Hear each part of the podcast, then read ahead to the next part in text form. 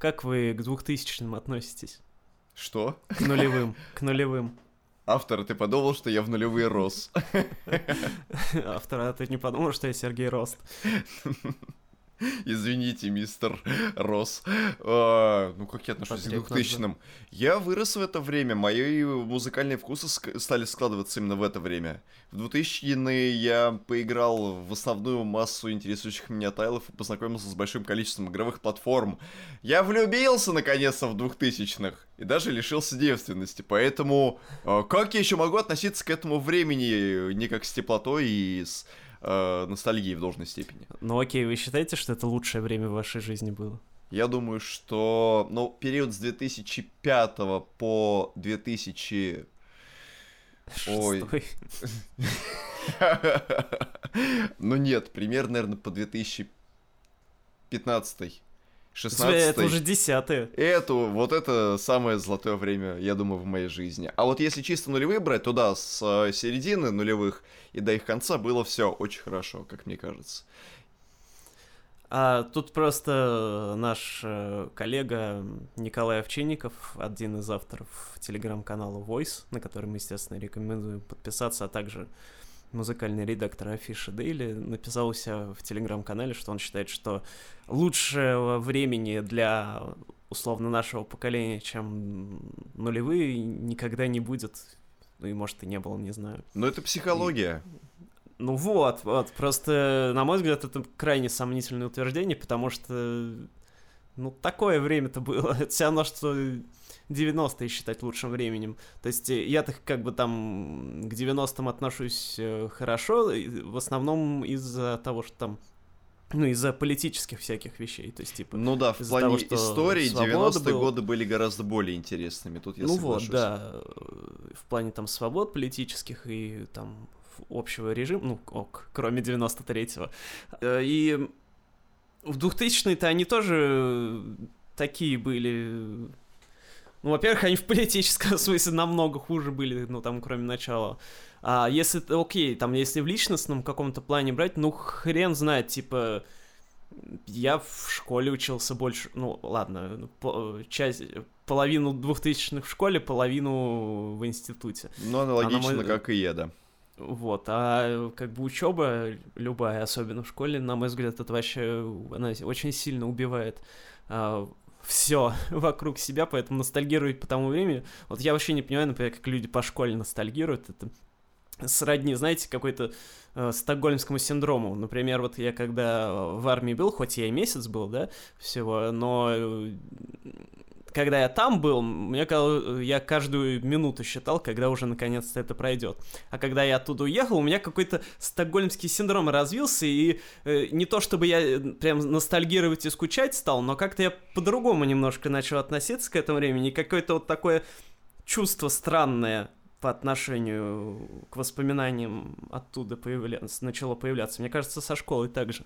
Ну, это примерно э, подобную ситуацию я описывал в нашем канале, когда я писал пост про новый сингл группы Chromatics Teacher. Я там э, описал типичную ситуацию, которая возникает практически на всех выпускных э, в любой, я думаю, среднестатистической школе нашей страны. Это когда а, и твои одноклассницы начинают лить слезы, они все такие накрашенные, красиво одеты, начинают лить сопли, наворачивать э, их на кулак, что вот, как жаль, что мы расстаемся с этими Да-да-да. девятью годами, хотя я сам помню, что все эти девять лет они относились и к учебе весьма поверхностно. И с учителями у многих из них были конфликты, и они искали какие-нибудь способы, чтобы свинтить с первого или с последнего урока, то есть, ну, то есть пытались максимально схитриться в плане того, чтобы загаситься от этого места. А вот когда все это закончилось, да, ровно вот это и произошло. Вот, блин, как жаль, что вот мы сейчас прощаемся с этим временем, да как было хорошо. Я так смотрю, господи-то, боже мой, лицемерие просто такое вот э, рафинированное. И встречи выпускников — это вообще головная боль. Слава босху, что у меня за 15 лет, по-моему, уже как, встречи выпускников не было. Хотя намечалось. А, так вот, Да, так вот. 2000-е и то, что и- это время В общем, и с 2000-ми, на мой взгляд, та же самая ситуация, потому что это какой-то немножко стокгольмский синдром, потому что я не понимаю, как можно скучать по времени, как, когда, ну, как бы наше вот поколение, да, там второй половины 80-х, начало 90-х, когда ты был не самостоятельным, когда ты зависел от родителей, ну, чаще всего в большинстве случаев, когда над тобой давлела учеба, и вообще как-то все было неясно. Окей, там экономическая ситуация, может, была постабильнее, хотя, блин, если там 2008 вспомнить, то очень так себе там было.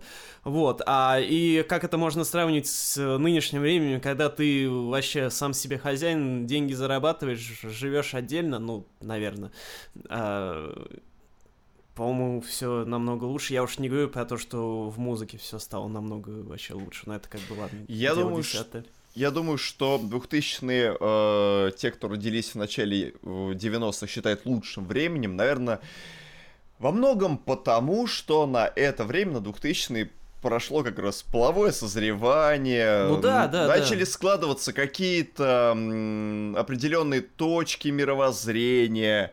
Uh, да, опять-таки, тот же сам музыкальный вкус начал складываться. У многих в основном именно вот тот, который они сейчас пропагандируют, проповедуют и ощущают, он тоже у многих изложился именно да. в 2000-х. Поэтому в общем, я думаю, суть что в, суть в том, что они эмоций, да, не они... по времени, а по себе. По себе и по переизбытку эмоций, которые они получили именно в данное десятилетие. Ну, да, да, да. Так же, как и для людей, которые родились в конце 70-х, начале 80-х, 90-е, там, середина, угу. им кажется временем вообще ок. Ну, так же, да. как и зумеры всякие будут ностальгировать по нынешнему времени. Там, справедливо, 10 лет. справедливо. И будут говорить, вот, было ок именно в это время. А мы так посмотрим э, с высоты с возраста и скажем, да, экономическая ситуация у вас какая-то нестабильная, евро у вас было по 80, вы что вообще видели? Вот. А, а суд Слободана Милошевича вы помните? Вот. И что, все, и нечем будет крыть. Их удел футбольной коробки группы Кис-Кисы в Писке. Все, больше ничего. А у нас все было гораздо интереснее. Да, как бы это по-пердунски и по-дедовски не звучало, но да, наше время интереснее, чем ваши господа зумеры. Нет, я с этим не соглашусь. Десятый интереснее, чем двухтысячный. Не, ну... В культурном плане, в культурном. В И 90-е лучше, нет. чем двухтысячные. Не, ну, ну музыки ну, много, да. именно в двухтысячных. Для меня, конечно, было, нулевые, да. они всегда были ямой. Вот я вам что могу сказать, во, во всех отношениях. Не, кроме там личностного, там, естественно, у меня там много всего происходило, но это вообще десятый вопрос. Если вот посмотреть на то, что вокруг происходило, то нулевые это реально, ну, просто пробел. Но это пробел, потому что все было относительно стабильно. Года до 2008, да а потом уже стало чуть интереснее. Здорово, чуваки! 25-й подкаст, четверть сотни, 25, ягодка опять. Пишите в комментариях, какие ягоды вы больше всего любите. Ежевика, малина, брусника, калина.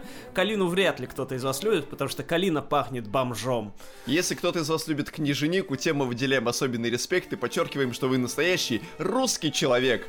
И вообще 25 это своего рода рубеж. Я думаю, что после 25 выпуска рост слушателей слушателей нашего подкаста пойдет наверх, стремительно, и мы сможем вас порадовать еще не одним, э, так сказать, 25 25-кратным выпуском, то есть еще будет 50 75 100 и дальше по арифметической прогрессии. Да, если вы хотите, чтобы у нас вышел 200 выпуск э, подкаста, то Сделайте нам приятно. Нажмите лайк, напишите комментарий, если вы на ютубе смотрите. Если на Яндексе, можно поставить сердечко. Если на iTunes, то можно поставить звездочки, написать отзыв. Ну, ВКонтакте, а если там, вы извращенец и слушаете пойдет. нас на SoundCloud, то тоже, я думаю, что-нибудь там придумаете. Да, проявите творческие способности. Да, а давайте немедленно, давайте следующий выпуск просто двухсотым запишем и все. Да. Ну что ж, у нас продолжается самоизоляция. Да, все еще. Она будет длиться до конца месяца, возможно. До конца нашей жизни. А, но, как мы знаем, есть у нее и плюсы, потому что музыканты ринулись записывать э, новые альбомы. Ни с того, ни с сего. Сидеть, сидят дома, делать им нечего. Музыканты работать не работают, поэтому они халявщики все. И один из тех самых альбомов, который мы сейчас будем э, рассматривать под лупой. О! залупой. Вот. А, будет О, альбом... Да это же Кисулькин. Да, о. Будет э, альбом э, Шарлотты Эйчсон. Ичсон. Да, более известный в миру как Чарли ДЦП. А как я чувствую сейчас? Так, и как вы себя сейчас чувствуете? Это вопрос из разряда, что вы ели сегодня на завтрак, да? Да. Да, Чарли XX выпустила новую свою студийную работу, уже неизвестно какую по счету, потому что в ее жизни было столько студийных Я уже альбомов, хрен знает, если честно. И вообще, это считается за студийный номерной альбом или Да, нет? Формально Да? это считается студийным это- номерным альбомом, То есть да. это, по-моему, у нее четвертый. По-моему, третий же вот выходил этот, который Чарли, это, по-моему, третий был альбом. Возможно, возможно. Вот. Я да, я уже сбился давно, потому что у нее то микстейп, то не микстейп, то книга, то ковер, то код. Да, Ну вот, и прочие общем, проекты. Да. А, и мы имеем то, что имеем на данный момент. Шарлотта, э, вместо того, чтобы, как все остальные музыканты, заняться перезаписью своих старых треков, например, последнего студийного альбома Чарли, вот, или там выпускать какие-нибудь бедрум-версии своих композиций, или записывать каверы под акустику, или там под жужжание терки, пока она на ней морковку натирает. Нет, Шарлотта сказала, я сейчас как запишу альбом, и вообще, ух, все будет хорошо. Первый момент. Насколько Нет, я помню... подождите, подождите. Стоп. А, контекст нам нужно рассказать. Контекст? Да. Контекст заключается в Да, том, ладно. что э, карьеру Чарли мы для себя в конце прошлого года похоронили.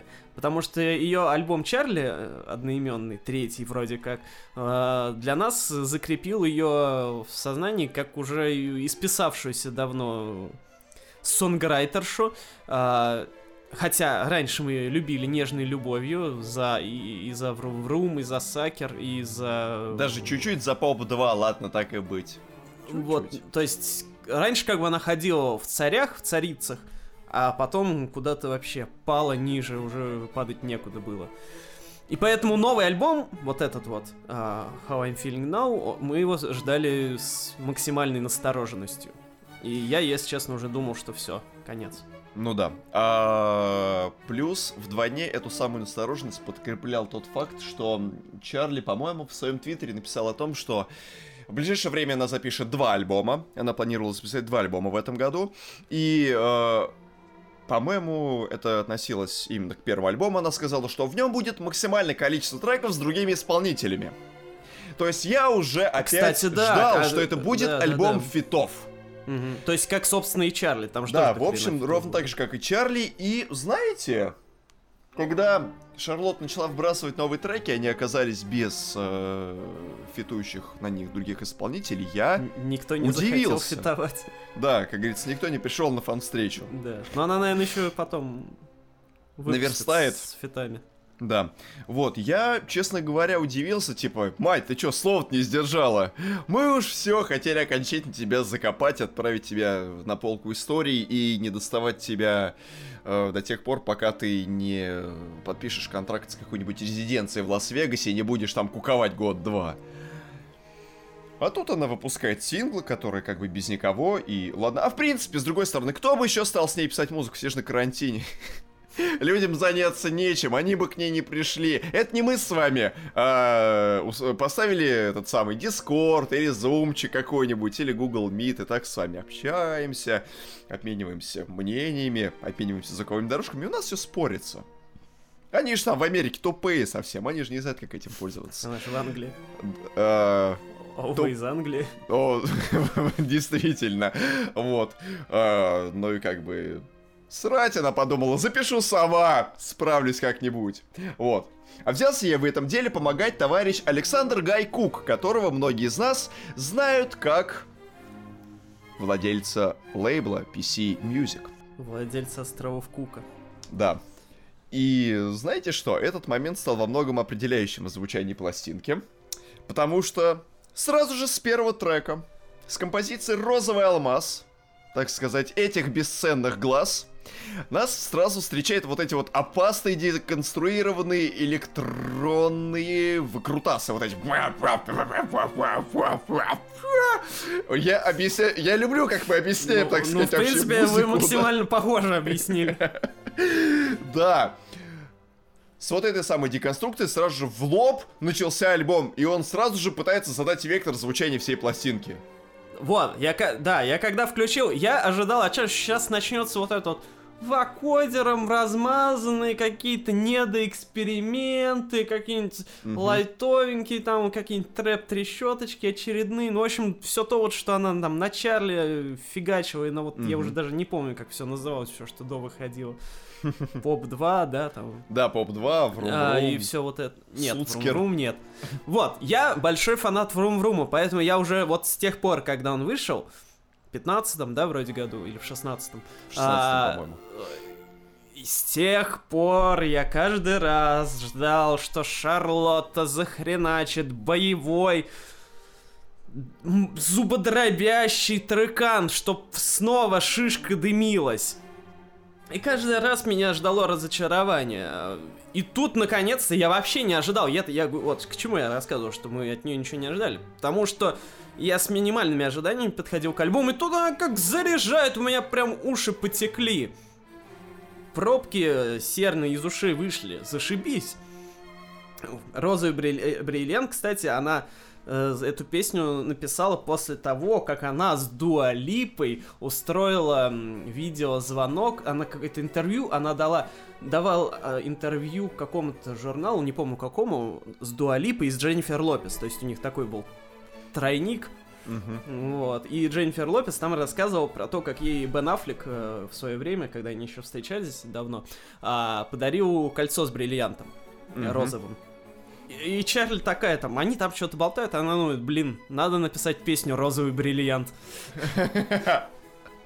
Вот так вот и сочиняется музыка. Да. Не знаю, сможет ли перепеть эту песню Дженнифер Лопес, но для меня эта песня стала, наверное, лучшей, ну ладно, не считая белого Мерседеса, со времен Врум Врум. Это при том, что «Белый Мерседес», э, как на мой взгляд, это одна из самых худших композиций ее предыдущего студийника. «Белый ну, Мерседес» да это одна из лучших композиций со времен Сакера, потому что в ней есть мелодия. Вот в творчестве Маши да. Распутиной был белый Мерседес, вот это был белый Мерседес. А все, что после, легко уладить с помощью лейбла PC Music, откуда пришел э, AJ Кук и нарулил Чарли, значит, офигенный звук. Э, затем пластинка также продолжает скакать по этим экспериментальным электронным дебрям. Там есть композиция Forever. Э, примерно в таком же духе выполнена, но уже чуть более слабо композиция Close и Seven Years. Э, и да, я поймал себя на мысли, что обе эти композиции э, как-то немножечко проседают относительно вот такого очень мощного старта.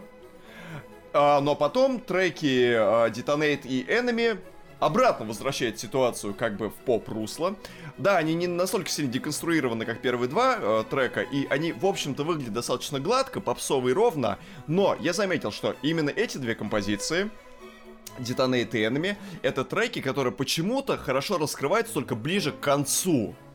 То есть вот последние 50 секунд трека, когда Шарлотта начинает вставлять э, в общую мелодию еще дополнительный синтезатор, который там еще одну мелодию отбивает, вот почему-то последние 50 э, секунд каждой из этих песен мне понравились особо.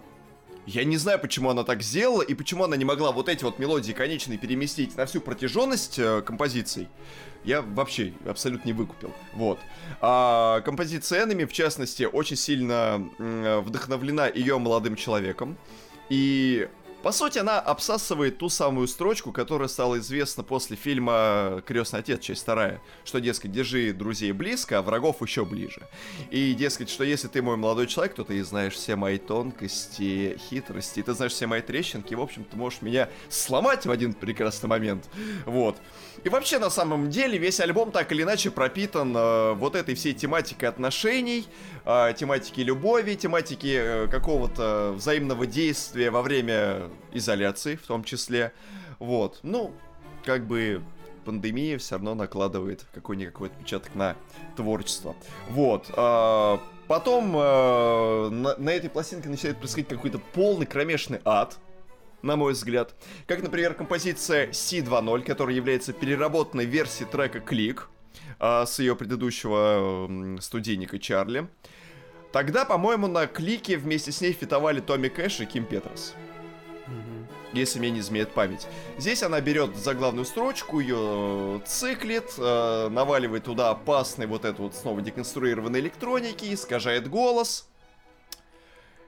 И здесь почему-то происходит ситуация обратная. Первая минута трека очень бойкая, такая насыщенная и искореженная, а потом, в общем-то, как-то все сходит на какой-то нет и относительное спокойствие. Я тоже не понимаю, зачем нужно было вообще перезаписывать эту песню. В оригинале она была, ну, весьма сносной. Этот альбом э, получил... Этот альбом на Метакритике сейчас лучший у Чарли. То есть он получил наибольшее одобрение среди критиков. Это метакритика. Да, не забывайте. хотя, казалось бы, 84 балла, по-моему, у него. А, хотя каждый из последних альбомов Чарли критики обсасывали все больше и больше. Видимо, когда-то они, она дойдет до, это, до сотки. Но, естественно, я его лучшим э, альбомом Чарли назвать не могу никак, потому что это снова вот это вот блуждание по псевдоэкспериментальным полям с очень умеренными экспериментами, не доведенными до конца. Потому что если уж экспериментируют, то ты хренач, как на Врум-Вруме было. А, то есть тут вот, на мой взгляд, только два трека э, нормально экспериментируют. Это, собственно, вот «Розовый бриллиант» первый и последний, «Visions». То есть она... Пластинка открывается и заканчивается хорошими, крутыми экспериментами. А все, что между, оно проседает. Но при этом а, эта пластинка со времен Врум Врум, опять же, мне, наверное, понравилась больше всего. А, несмотря на то, что я здесь не вижу никаких таких вот прям ярких хитов, и не могу сказать, что я ее прям буду переслушивать или там покупать на виниле, а, но это хотя бы уже можно нормально по-человечески слушать. Если там еще отсеять и выкинуть несколько треков, которые никакие, то вообще будет нормально. То есть главный э, вывод, который мы можем сделать после альбома, что все еще оказывается не потеряно у Чарли, хотя, конечно, ее мелодический талант, коим она обладает, да и вообще талант хитмейкерства, у нее куда-то ушел на дно, потому что, ну, вспомните, сколько раньше она пилила хитов. Есть а, такое. И... Она не только себе пилила, она всем пилила хиты у нее получалось. Да. Прекрасно. Вот. А сейчас что? Когда она вообще выпускала вот прям хит-хит, который слушали бы и не только фанаты, и не только э, те, кто увлекается подобной музыкой, а сторонние слушать. То есть, как бы, где новый I Love It, который икона Где Break пели? the Rules? Вообще. Да, или Boom Clap, да? Да. То есть, э, как бы это круто, конечно, что она там, типа, двигает музыку вперед, экспериментирует и так далее, но, как бы, э, мать, мы кушать хотим тоже. Да. Вот, а, поми- еще и, да. из экспериментального и необычного на этом на этой пластинке, помимо того, что типа она так необычно записала на карантине дома сама, никто так никогда не делал. А, а, здесь э, фанаты частично участвовали в создании песен, то есть, например, вот в песне Anthems, которая О, последняя на Это альбоме. вообще, это разрыв. Как по мне, это, да, вот хорошая. это, это лучшая а, песня с альбома.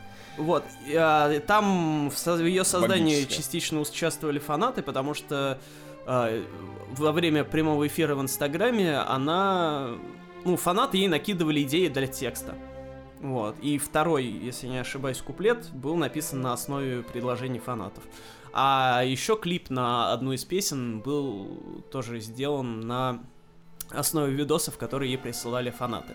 То есть э, этот альбом, помимо музыкальной составляющей, еще интересен таким вот интерактивным моментом, что музыкант не просто там как бы свою идею там у себя дома или на студии выхолащивает и выдает, а еще и вот э, слушатель непосредственно участвует в создании. Вот, вот. Трек. А, и да, и главное, что тут, слава богу, нет ни одного, или, или один есть. Нет, ни одного фита нет. Нет, ни одного а, фита вот. совершенно. После альбома Чарли, который был испещрен весь фитами, это просто счастье. Да, альбом, вот. э, трек Anthems, гимны, то это прям самый настоящий гимн. Человек, который запер в четырех стенах, и который сейчас как вырвется, как захерачит всю планету Земля. И это прям звучит по очень плотным трансам 90-м. То есть это прям очень прогабельный танцевальный офигенный тречок. Я прям выделяю его особо. А, в общем вердикте, скажем так, в анамнезе, мы скажем, что Чарли близка к исцелению, но все равно к Оставляем этому альбому еще очень... Да, но мы ее оставляем на карантине, еще очень много вопросов к этой пластинке. Она очень неравномерная, э, местами недокрученная, где-то она, наоборот, слишком хорошо сделана, э, как вот э, я уже сказал, в отдельных частях отдельных треков, прям вот последние 40 секунд, бах, возьми растяни это на целую песню, получится во. И это могло бы вытянуть пластинку в эмоциональном музыкальном плане гораздо больше. Но не произошло. В общем, мы надеемся на второй альбом Шарлотты, который она выпустит, я думаю, может быть, в этом году. Интересно, она для этого альбома возьмет э, и запрет себя в такую принудительную изоляцию тоже. Ну, как бы, чтобы не было вот каких-то качелей. Посмотрим. Да, поживем, А. увидим, в общем. Но, если вы думаете, что э, это только всякие англичане, американцы и прочие пиндосы умеют записывать альбом в самоизоляции, если вы думаете, что это они такие умные изобретательные, то хрен вам. Русский человек не отстает, потому что одновременно... Блин, с- русский человек, отстань, а. Русский, э, в смысле, одновременно с альбомом Чарли день. Трезвый, значит, русский. Одновременно с альбомом Чарли день в день вышел а, новый альбом Шуры Кузнецовой под названием «Внутри», и он тоже записан на самоизоляции. То есть вот эти вот все, вот все пишут «Вау, первый альбом на самоизоляции от Чарли XX». Невозможный прорыв в современной культуре. Вся Шуру Кузнецова посмо- послушайте, русские не отстают, русские вперед. Русские быстрее, я бы даже сказал. Да. Шур Кузнецову наши постоянные слушатели-зрители могут помнить, мы в то ли в прошлом году, то ли в позапрошлом, в 18-м, обозревали ее альбом «Выспимся потом», мини-альбом точнее, а, в наших обычных выпусках, не в подкастах. А, и уже тогда как бы заприметили ее как одну из довольно интерес... одну из интереснейших а, начинающих а, современных поп-певиц. Вот, а тут она сама себя превзошла. Почему? Потому что, значит, альбом внутри, помимо того, что он записан ей э, на самоизоляции, то есть самостоятельно, все дела, а, она тут, помимо прочего, еще и сама саунд-продюсером выступила впервые а, в свои, для своих записей. А, то есть э, не кто-то ей там звук нарулил э, крутой, а она сама. А, то есть, а, если выспимся потом, был довольно занятной пластинкой, но ничего такого там, может быть, сверхпрорывного не было, то а, новый альбом внутри звучит еще круче, чем альбом ее вот этой двухлетней давности. Потому что на внутри внезапно Шура начинает пилить такой фанкец приэлектроненный, танцевабельный. И все это очень круто звучит. И э, для первой работы в качестве саунд-продюсера это довольно большое достижение. И, в общем, именно вот э, такая музыка, на мой взгляд, она должна быть э, в мейнстриме. То есть, а, несмотря на то, что альбом немножко проседает во второй половине, там не хватает танцевабельности, там, ну, она так и в баллады уходит, может, их как- как-то надо было перераспределить. А в целом, альбом очень бодрый. И я в, нашей, в нашем поп-мейнстриме такого не хватает, потому что тут ни дипхауса нет, ни э, стилизаций каких-нибудь под э, 80-е, 90-е, что угодно. А просто прифанкованный поп, современный, классный, танцевальный, запоминаемый. Еще и такой полностью авторский, ну потому что как бы Шур, помимо того, что сама делает звук, так еще и пишет все сама. Поэтому вообще такое достойно уважения. Чарли, учись. Да. Вот. До свидания, мама, очень хорошая песня. А, в общем-то, мне больше нечего добавить. Шур молодец, следим за развитием этого персонажа дальше. И вы тоже можете посадить, если подпишетесь на наш канал и не будете пропускать каждый 25 выпуск, на котором мы будем ее обозревать. А, опять на запад идем. Куда? Go West, скажем так. Будем Так. слушать, будем слушать новый альбом группы Sparks. Мгм. Да. Давайте. Вы послушали? Ну, частично. Что-то до конца я не осилил. Вы очень много упустили, правда. Ну, Вы очень много упустили. Ну, я понимаю, что, наверное- Искр я там не увидел. Что вы не увидели? Искр. Потому что вы, наверное, до них не дошли как раз. В общем, Возможно. ребят, группа Sparks — это ветераны. Ветеранов мы уважаем так или иначе. Уважаемый магазин Спар. Да, уважаем магазин Спар, и эти уже седовласые старцы, хотя на обложке э, их новой пластинки Они э, черно-белые, так что они Drip, Drip, Drip, седовласые. они э, вполне себе черноволосые. И это вполне ок. 24-я студийная работа от классиков «Ой, чего только не». Я думаю, что для того, чтобы рассматривать феномен группы Sparks, нужен отдельный выпуск подкаста часа на три. То есть там можно рассматривать все как бы этапы их творчества, можно рассматривать и начало их активности еще в конце 60-х, можно рассматривать их арт-рок период 70-х, можно рассматривать э, поп-рок стезю второй половины 70-х, можно отдельно поговорить про знакомство с э, Мородером в 80-м, э, синтепоп альбомы, которые выходили в 83 году. В общем, эти ребята прошли огонь, воду и медные трубы. И вот сейчас, в 24-й студийной, э, студийной работе, не показывают, что они еще ого-го и эгегей. И не только в плане экспериментов со звуком, но и сохраняя вот присущую им вот эту хулиганистость, задиристость, такую очень умную, и э, высокую планку юмора в текстах. В общем, я эту пластинку послушал раза два, и каждый раз она прям раскрывалась для меня с каждой новой стороны, из двух. Вот, я думаю, что если я прослушаю еще раз, 10. я думаю, я там примерно еще 10 сторон найду. Будет такой музыкальный додекайдер. Ну или, я не помню, как называется эта фигура геометрическая, у которой там дофига это, граней. Ребер и вершин. Вот, в общем, 24-й студийный альбом. За 50 с лишним лет мужики не растеряли ничего. А, ну, если более подробно рассматривать, то... Что мы имеем здесь? Э, звучание группы э, плавно балансирует от такого обыкновенного попсового звучания, как в стартовом треке альбома э, All That. Э, затем все это переходит в такой э, слегка раздолбайский инди-рок с элементами глэма, как в композиции I'm Toast. Замечательная песня, потому что она, во-первых, о любви, с одной стороны, а с другой стороны, она просто про тост, про поджаренный хлеб. Ну, Спаркс, они всегда славились тем, что они могут очень грамотно, умно и смешно э, складывать метафоры в своих э, песнях, и у них это хорошо получается. Вот. Затем э, там идет весьма спокойная, но более присущая их экспериментам начала 70-х композиция э, Lawn Mower. Мауэр. В общем, газонокосилка.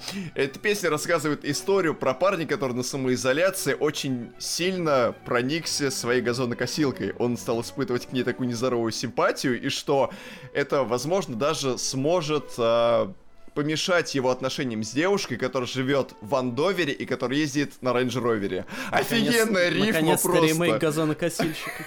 Да, блин, серьезно, это э, ты понимаешь ситуацию, которая... Мем смешная, ситуация страшная. То есть, вообще, это очень комичная песня, и вот, кроме как улыбки, она больше ничего не вызывает. А, есть офигенный трек э, Стравинский Only Hit,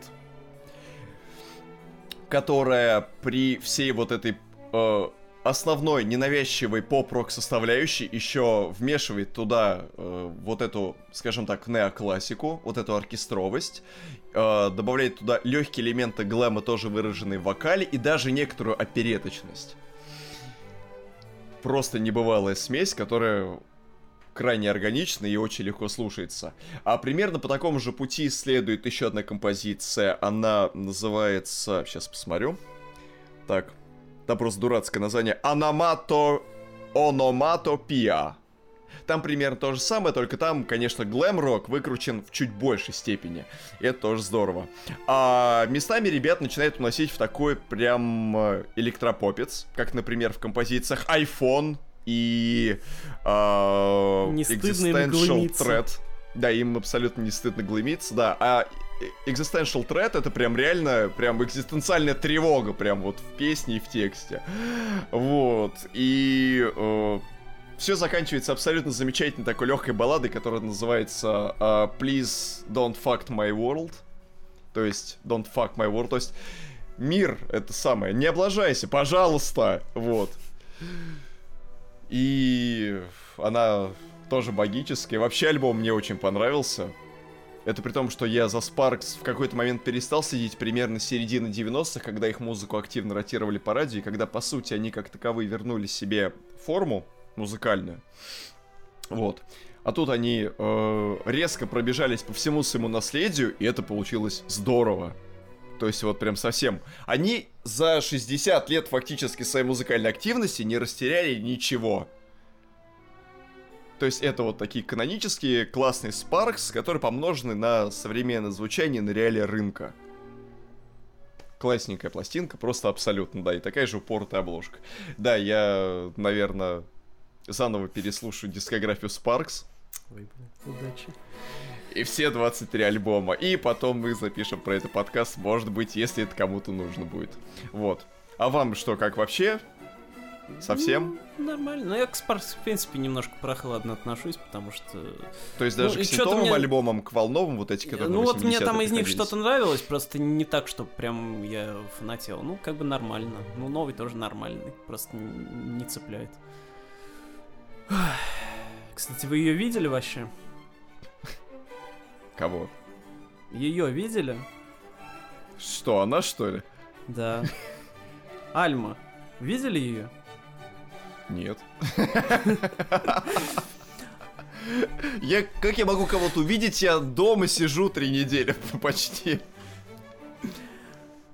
В общем, а, глава независимой сцены Финляндии, певица Альма, наконец-то выпустила свой дебютный альбом под названием «Вы ее видели?» Пишите в комментариях, если вы ее видели. Да, и пишите в комментариях, используете ли вы альмагель при нас- этих самых, при отравлениях. У нас на даче э, раньше, в конце 90-х, в лучшие времена, Да. была собака, которую звали Альма. Да, кстати, я тоже хотел сказать, что это какое-то собачье имя достаточно. Вот. Но как бы это только добавляет плюсов. Потому что это у меня плюс- Плюс стрик ностальгии по 90-м. Да, да, да, да, да. В общем, краткая историческая справка, кто такая Альма. А, С 2013 года она участвует во всяких финских шоу, типа «Голоса», типа «Народный артист» и вот этого всего, «Фабрики звезд» и всякого этого. А, С 2016 она уже как самостоятельная певица активно выпускается, там подписывается на мейджоры и начинает выпускать э, мини-альбомы и так далее, и слава ее течет по всему миру. Я даже... Она к нам приезжала в когда-то в семнадцатом, что ли, году на фестиваль «Ласточка», где Элли Голдинг а, была хедлайнером, а Альма выступала, по-моему, то ли первый, то ли второй. Ну, там еще Years and Years выступали, и Дон. Да, да, да. Вот. Альму я, кстати, я, по-моему, ее почти не застал. Еще две песни только, по-моему, пришел. Что-то я опоздал, все дела, не помню. Вот. А, помимо того, что она сочиняет собственные песни, она еще и сочиняет для других. А, потому что, например, э, многие песни Майли Сайрус последние написаны с ее участием. Не в смысле, что она одна прям такая а, песни пишет для кого-то. Она, ну, как, собственно, принято в современной попсе, она часть вот этого конгломерата гигантского, когда одну песню там 10 человек пишет, и вот она Мгм. одна из них. А, она же, например, ответственна за тот самый совместный трек Ариана Гранде, Майли Сайрус и Ланы Дель Рей, а, который был саундтреком к фильму «Ангел, и Ангел и Чарли». Чарли. Мгм. А, и она же, что меня больше всего, наверное, порадовало, ответственна за а, недавнюю песню Линдси Лохан, с которой она наконец-то вернулась из небытия. М-м. Вот. Линдси Лохан, да, она много лет вообще ничего не выпускала, и тут вот э, относительно недавно, месяц или два назад, выпустила новую песню наконец-то. И вот, оказывается, Альма причастна к ее созданию, за что мы, естественно, говорим ей спасибо, потому что Линдси Лохан должна Жить. присутствовать на и жить. Да. Вот, и на протяжении всех этих лет у нее выходили мини-альбомы, песни, для других она писала и все такое, но никак она все не могла дотянуть до полноценного дебюта, то есть такого вот прям, чтобы там больше 10 песен, все дела. То есть типичная, опять же, ситуация, о чем мы постоянно говорим, что современные артисты никак не могут выпустить э, полноценную дебютную пластинку, а все размениваются на синглы и на мини-альбомы. И, собственно, с Альмой то же самое. С 2017 года она хотела выпустить, э, собственно, вот этот вот альбом. А, но, как она сама говорит, в 2017 году он выглядел совсем по-другому. А, то есть, а, хоть частично он и похож был на то, что вышло сейчас, но там часть песен улетела туда-сюда. А вообще э, оказалось, что там песни частично, которые туда должны были входить, они входи в итоге она отдала другим исполнителям. То есть это такой вот э, такая борьба постоянная, наверное, у исполнителей, которые являются же еще и авторами-песенниками, то есть которые для других пишут, э, у них, я так понимаю, что постоянная борьба внутренняя происходит. Э, кому песню отдать себе, оставить или отдать э, кому-нибудь на сторону. Потому что если ты себе оставишь, то у тебя как бы есть шанс, что ты с ней это бомбанешь, и у тебя будет хит свой, сольный, да?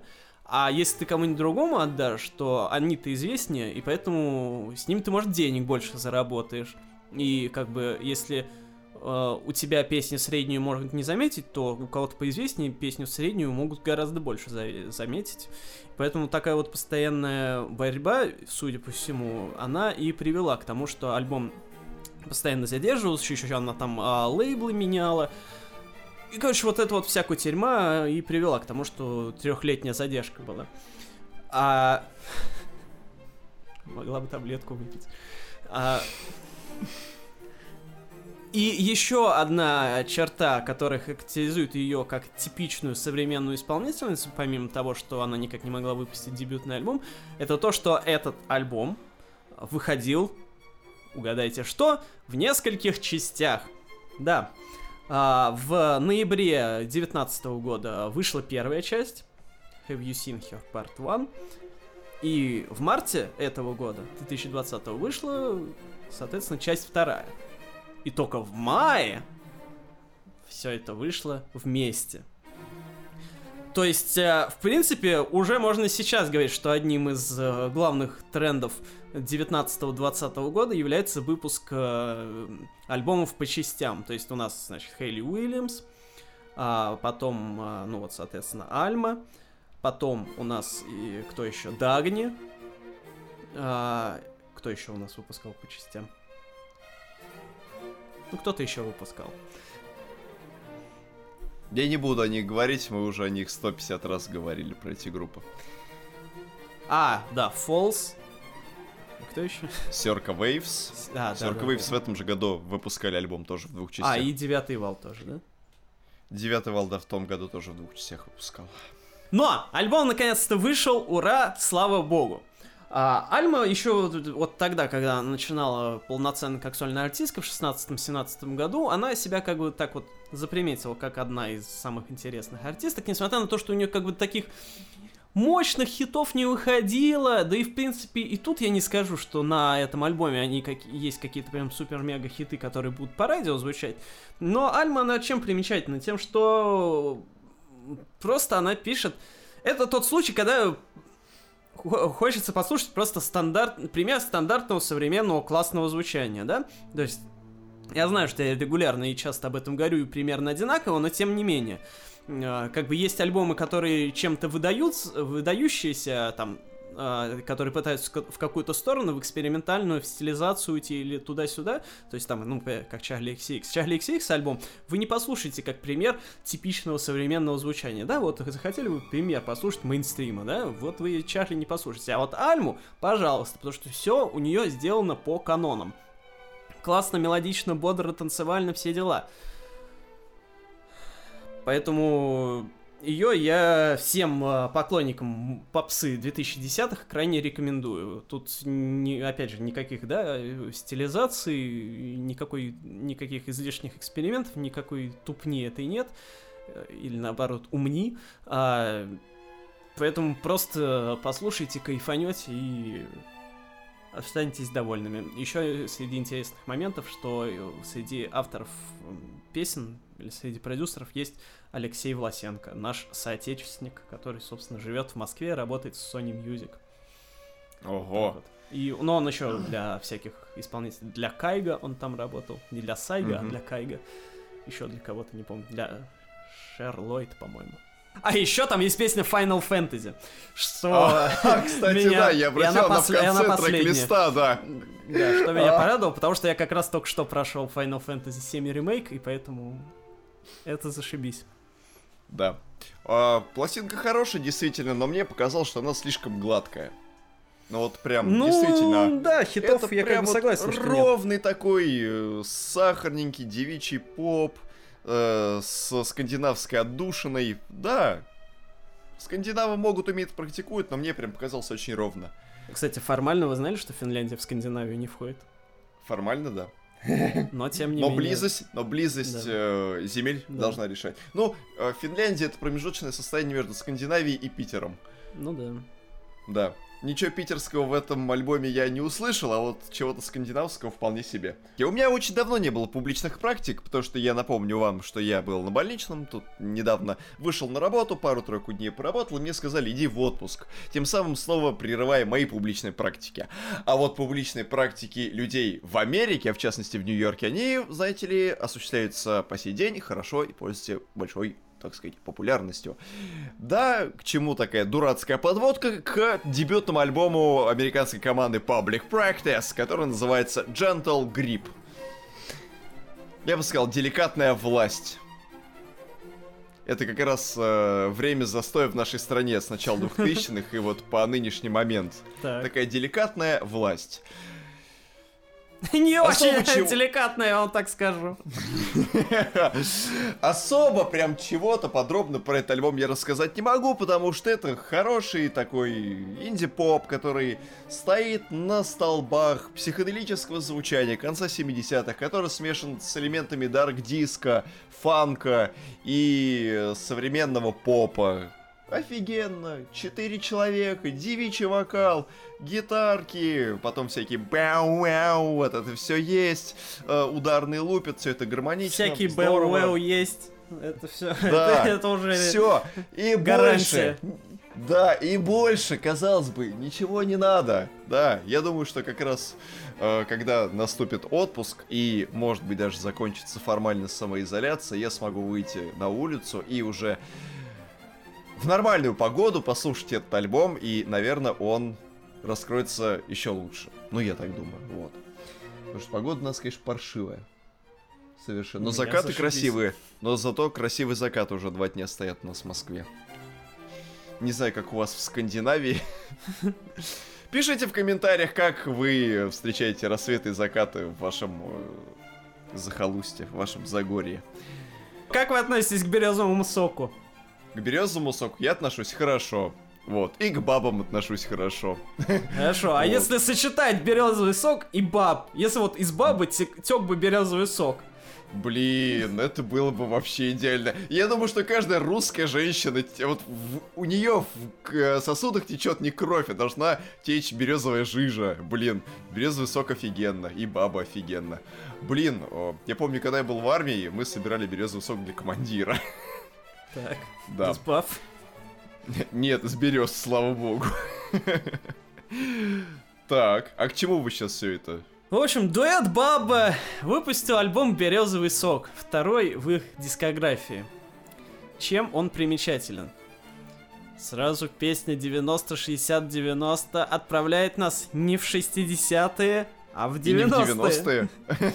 Нет, отчасти в 90-е. Возможно, как бы дамы и не хотели так делать, но просто вот в некоторых куплетах там на фоне звучат такие синтезаторы, которые очень сильно похожи на синты из Макарены. О, ну вот. тогда это да, тогда это прямой билет в то десятилетие, откуда мы родом. Вот, потому, поэтому, ну, окей, может там кому-то не покажется это похожим, и может э, самому дуэту тоже не покажется похожим, но просто у меня ассоциации вызвались, и, в общем, трек, помимо прочего, э, довольно классный э, и быстро э, задает тон всей пластинки, потому что вся она такая мелодичная, танцевальная, с легким юморком. А, то есть, в принципе, такой продолжатель идей такого вот в хорошем смысле типичного инди-попа, типа какой-нибудь там обе-две, две Маши, Комсомольск, вот это вот все а, из этой степи, но при я этом... Бы хотел, я бы хотел назвать Валуа Поп. А, ну, может быть, да. И у... Но Баба звучит а, по электроне, то есть аранжировки мне у них больше нравятся, чем у вышеперечисленных групп. Поэтому как-то они мне больше зашли, ну и как бы рефрены всякие в припевах, они больше запоминаемые, например. Как и там есть песня про You Look Like, you look like Джоди Фостер, где э, даже Джоди Фостер вспоминается не как там актриса из э, э, этого самого из молчания ягнят или чего-нибудь более позднего, а как из таксиста. Вот. Mm-hmm. Э, и вообще, как бы, альбом уже оправдывает свое существование тем, что там есть песня про двуххвостку. А? О, да. Вот, да. как бы, много ли песен вообще в мире написано про двуххвосток? Я думаю, что нет. Если бы еще в этом альбоме был саксофон, ну, кстати, да. То тогда можно было бы идеализировать эту пластинку практически. Еще особо примечателен бэкграунд этой группы, потому что одна из участниц дуэта Бабы это Ольга Чубарова. Это одна из участниц, можно сказать, культового российского дуэта э, новой русской волны первого созыва Cheese People, который родом из Самары. Вот. А, Cheese People погремели на нашей инди-поп-сцене со своим э, англоязычным dance роком, dance-фанком, я бы даже сказал. А, успели тоже подписаться на лейбл Снегири в 2008 году. Выпустили э, несколько студийных работ, покатались по фестивалям, их отметили за рубежом очень хорошо, очень все было здорово. Вот, а потом э, в группе произошли изменения, которые были связаны с гибелью одного из участников, а потом Cheese People выпустили вообще альбом на русском языке. Вот, в 2018 году. Поэтому, да, они, можно сказать, одни из тех, кто пошли по вот этой вот э, найденной, наконец-то, тропинке русскоязычного инди-попа. Это здорово. Да-да-да, так сказать, скачать русификатор. А, да, Чубарова молодец, Баба молодцы, Баба, там даже с двумя Б, то есть как Буба, как Хуба-Буб, Хаба-Баба. Пишите в комментариях ваши рецепты овсяного печенья, а также рецепты сушеных бананов и вообще ваше отношение к сушеным бананам. Ставьте лайки, делайте репосты, делитесь в социальных сетях и среди своих родственников нашими подкастами. Будьте здоровы, живите счастливо. Слушайте нас э, в Ютубе, ВКонтакте, на Яндексе, в Apple и на SoundCloud. Все как всегда. Пишите комментарии, ставьте знаки отличия. Помните, чем больше комментариев, чем выше активность, тем лучше нам и всем тем, кто еще нас не знает. Потому что они о нас узнают. С вами были 3D Иваксович. И пищевая ценность Белкожирович. Блин. Вот, и, вот опять, вот и близко не смешно, а опять взорал. Ну что я за дурачок, а? А Господи, такой красивый. А ведь такой красивый. Ай-яй-яй-яй-яй-яй.